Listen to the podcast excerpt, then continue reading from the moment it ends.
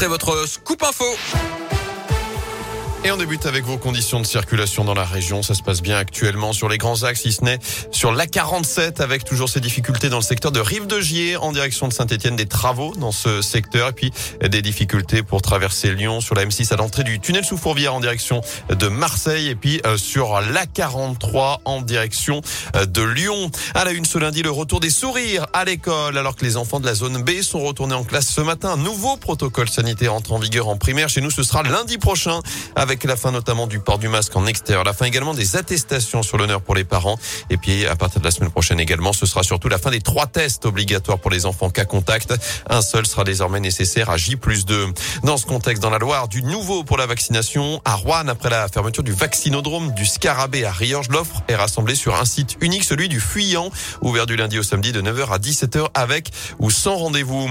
Interdire la chasse les week-ends et pendant les vacances scolaires. Les trois quarts d'entre vous sont pour selon la tendance de notre question du jour sur radioscope.com. C'est en tout cas la proposition de deux candidats à la présidentielle, Yannick Jadot et Jean-Luc Mélenchon. Après ce nouveau drame dans la région ce week-end, une randonneuse de 25 ans a été tuée samedi dans le Cantal, victime d'une balle perdue lors d'une battue au sanglier tirée par une adolescente de 17 ans. Cette dernière était encore ce matin en garde à vue entendue pour homicide involontaire.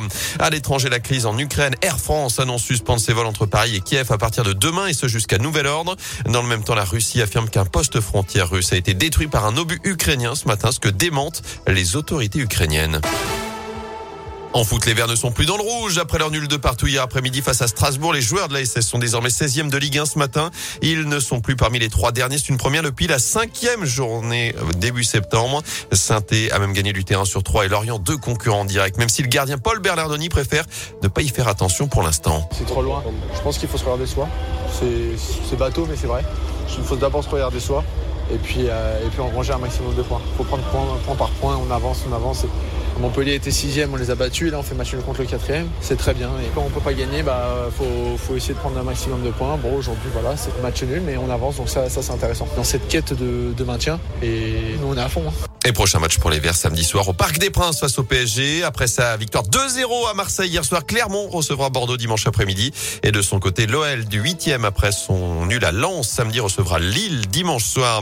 En basket, la rechute de la JL Bourg. Les Bressans sont désormais 11e du championnat de France à égalité avec la chorale de Rouen après la défaite 68-62 hier dans le derby à Equinox face à Lasvel, nouveau co-leader du classement. Enfin, il est de retour un mois et demi après son expulsion d'Australie. Novak Djokovic, toujours pas vacciné contre le Covid reprend sa saison cet après-midi à Dubaï. Le Serbe pourrait d'ailleurs perdre cette semaine sa place de numéro un mondial au profit de Daniel Medvedev si le Russe remporte de son côté le tournoi qu'il va disputer à Acapulco. Parfait.